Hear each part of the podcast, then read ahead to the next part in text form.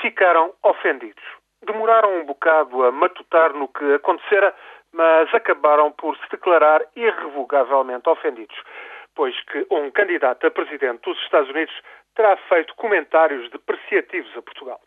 É esta uma história exemplar, típica das eleições presidenciais norte-americanas. Foi assim. O primeiro debate entre candidatos à nomeação pelo Partido Republicano teve lugar no estado de New Hampshire, dia 13 deste mês. Um dos sete candidatos, Tim Pawlenty, antigo governador do Minnesota, acusou Barack Obama de cultivar uma imagem negativista dos Estados Unidos.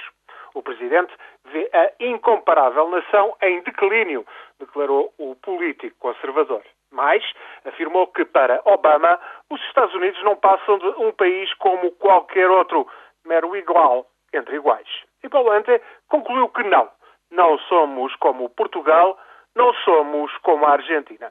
E foi isto, coisas que se dizem na longa maratona eleitoral que irá terminar em novembro de 2012 calhou Portugal e Argentina, como lhe podia ter saído Holanda ou Chile. Eleições são eleições e quanto mais patriótico o candidato, mais votos em caixa.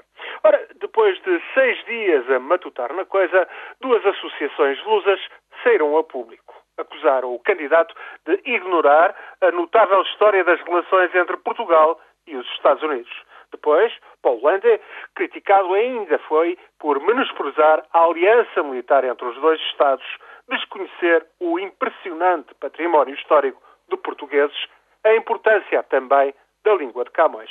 Talvez mais organizações e associações luso-americanas se venham ainda a juntar a estas críticas que começaram a ter eco por cá. Mas, de qualquer forma, já temos aqui um bom exemplo. Um exemplo de como qualquer indivíduo ou organização nos Estados Unidos está atento e, sobretudo, se acha no direito de intervir e exigir reparações por ofensa ou menosprezo aos seus interesses à sua história, à sua honra. A longa campanha das presidenciais é ocasião, por excelência, para estas intervenções. É certo que muitas vezes não passam de meras tonterias tão ignaras quanto imenso disparate dito pelos candidatos. São muito disso, por certo, mas também mostram uma vitalidade de debate e discussão que são imagem de marca dos Estados Unidos.